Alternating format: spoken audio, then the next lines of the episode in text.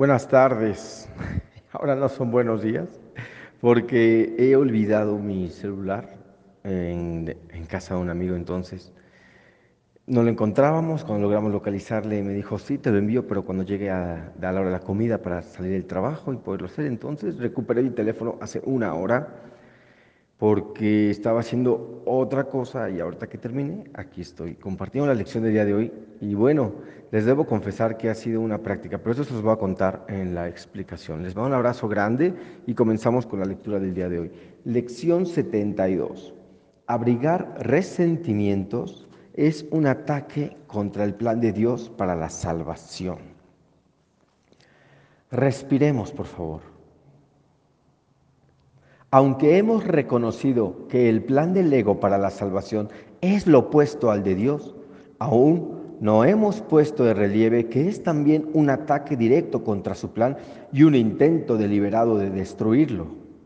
En dicho ataque se le adjudican a Dios aquellos atributos que de hecho le corresponden al ego, mientras que el ego parece asumirlos de Dios. Respiramos. El deseo fundamental del ego es suplantar a Dios. De hecho, el ego es la encarnación física de ese deseo, pues es este deseo lo que parece encerrar a la mente en un cuerpo, manteniéndola sola, separada e incapaz de llegar a otras mentes, excepto a través del mismo cuerpo que fue hecho con el propósito de aprisionarla. Poner límites en la comunicación no es la mejor manera de expandirla. No obstante, el ego quiere hacer creer que lo es. Respiremos. Aunque el intento de mantener las limitaciones que un cuerpo impone es obvio aquí, tal vez no sea tan evidente por qué razón abrigar resentimientos constituye un ataque contra el plan de Dios para la salvación. Examinemos pues ¿Cuáles son las cosas contra las que tienes la tendencia a abrigar resentimientos? ¿Acaso no están siempre asociadas con algo que un cuerpo hace? Una persona dice algo que no te gusta o bien hace algo que te desagrada. Dicha persona delata, entre comillas, sus pensamientos hostiles con su comportamiento. Respira. En este caso, no estás tratando con lo que la persona es. Por el contrario, en lo único que te fijas es en lo que esa persona hace con el cuerpo, en el cuerpo. Y no solo no la estás ayudando a liberarse de sus limitaciones, de su cuerpo, sino que estás tratando activamente de atarla al cuerpo.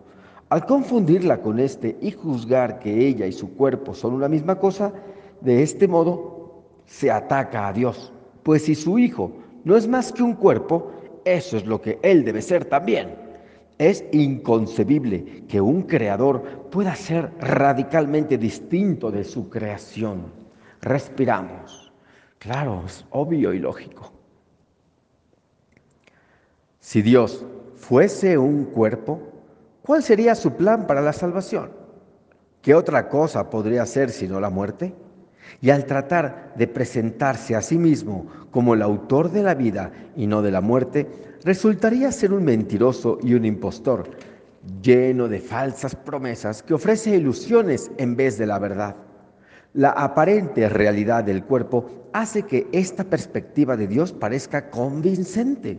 De hecho, si el cuerpo fuese real, sería imposible no llegar a esta conclusión. Cada resentimiento que abrigas reitera que el cuerpo es real. Cada resentimiento que abrigas pasa por alto completamente lo que tu hermano es. Refuerza tu, creencia de que Él es un cuerpo y la condena por ello. Y afirma que su salvación tiene que ser la muerte al proyectar este ataque sobre Dios y hacerlo responsable de ello. Si Dios ya lo mandó llamar a esta arena cuidadosamente preparada, donde animales feroces acechan a sus presas y la clemencia no puede hacer acto de presencia, el ego viene a salvarte. Dios te hizo un cuerpo. Muy bien, aceptemos esto y alegrémonos. En cuanto que cuerpo, no te prives de nada de lo que el cuerpo te ofrece. Apodérate de lo poco que puedas. Dios no te dio nada. El cuerpo es tu único salvador. Representa la muerte de Dios y tu salvación. Esta es la creencia universal del mundo que ves. Hay quienes odian al cuerpo y tratan de lastimarlo y humillarlo. Otros lo veneran y tratan de glorificarlo y exaltarlo. Pero mientras tu cuerpo siga siendo el centro del concepto que tienes de ti mismo, estarás atacando el plan de Dios para la salvación y abrigando resentimientos contra Él y contra su creación, a fin de no oír la voz de la verdad y acogerla como amiga. El que has elegido como tu Salvador ocupa su lugar. Él es tu amigo. Dios, tu enemigo respiramos. Hoy, tratemos de poner fin a estos ataques absurdos contra la salvación y en lugar de ello, trataremos de darle la bienvenida. Tu percepción invertida ha sido la ruina de tu paz. Te has visto a ti mismo como que estás dentro de un cuerpo y a la verdad como algo que se encuentra fuera de ti. Vedada de tu conciencia debido a las limitaciones del cuerpo. Ahora Vamos a tratar de ver esto de otra manera. Respira. La luz de la verdad está en nosotros, allí donde Dios la puso. El cuerpo es lo que está fuera de nosotros y no es lo que nos concierne. Estar sin cuerpo es estar en nuestro estado natural. Reconocer la luz de la verdad en nosotros es reconocernos a nosotros mismos tal como somos. Ver que nuestro ser es algo separado del cuerpo es poner fin al ataque contra el plan de Dios para la salvación. Y en lugar de ello aceptarlo. Y donde quiera que su plan se acepta, ya se ha consumado. Nuestro objetivo para las sesiones de práctica más largas de hoy es hacernos más conscientes de aquel que el plan de Dios para la salvación ya se ha consumado en nosotros. Hacernos conscientes que el plan de Dios para la salvación ya se ha consumado en nosotros. Para lograr ese objetivo tenemos que reemplazar el ataque por la aceptación. Mientras sigamos atacando, no podremos entender cuál es el plan de Dios para nosotros. Estaremos, por lo tanto, atacando lo que no reconocemos. Vamos a tratar ahora de suspender todo juicio y de preguntarle a Dios cuál es su plan para nosotros. Respira. ¿Qué es la salvación, Padre? No lo sé. Dímelo para que lo pueda entender. Luego aguardaremos quedamente su respuesta. Hemos atacado el plan de Dios para la salvación sin habernos detenido a escuchar en qué consistía. Hemos expresado nuestros resentimientos con gritos tan ensordecedores que no hemos escuchado su voz. Hemos utilizado nuestros resentimientos para cubrirnos los ojos y para taparnos los oídos. Ahora queremos ver, oír y aprender. ¿Qué es la salvación, Padre? Pregunta y se te contestará. Busca y hallarás. Ya no le estamos preguntando al ego qué es la salvación ni dónde encontrarla. Se lo estamos preguntando a la verdad.